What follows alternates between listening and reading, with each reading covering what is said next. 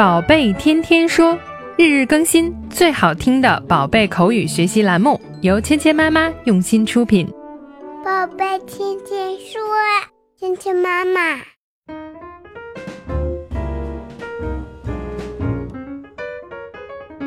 Hello，亲爱的小朋友们，欢迎回到芊芊妈妈和博宁哥哥带给你的宝贝天天说。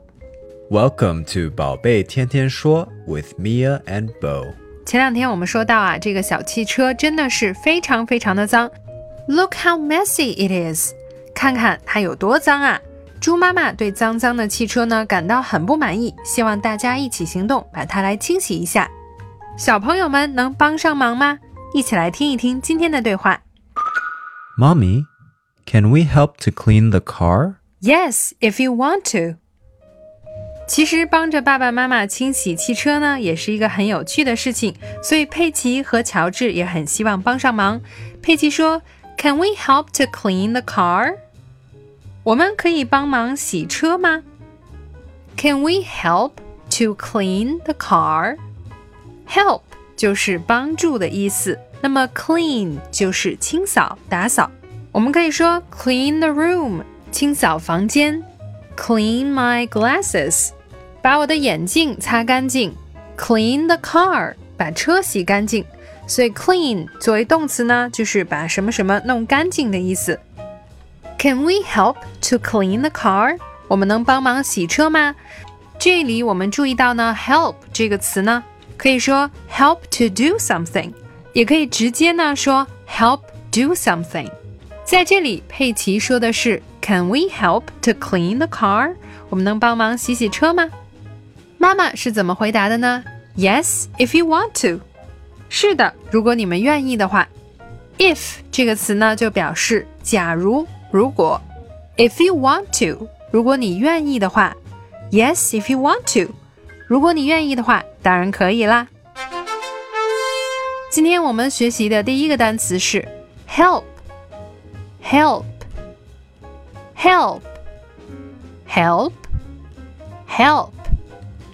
今天我们学习的第二个单词是 clean，打扫、清扫，clean，clean，clean。clean。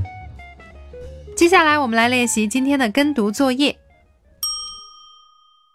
Mommy, can we help to clean the car? Mommy, can we help to clean the car? Yes, if you want to.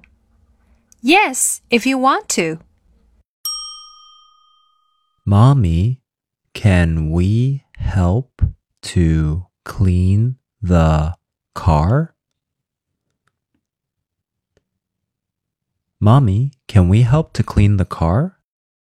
Yes, if you want to. Yes, if you want to. 我们来玩你问我答的游戏。小朋友们听到“叮”的声音后，请说出你的那一句。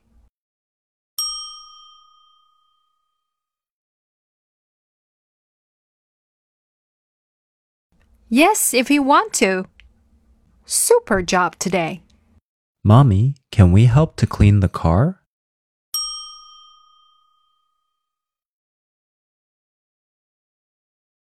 You're making great strides. 好，今天的内容就到这里了，小朋友们学会了吗？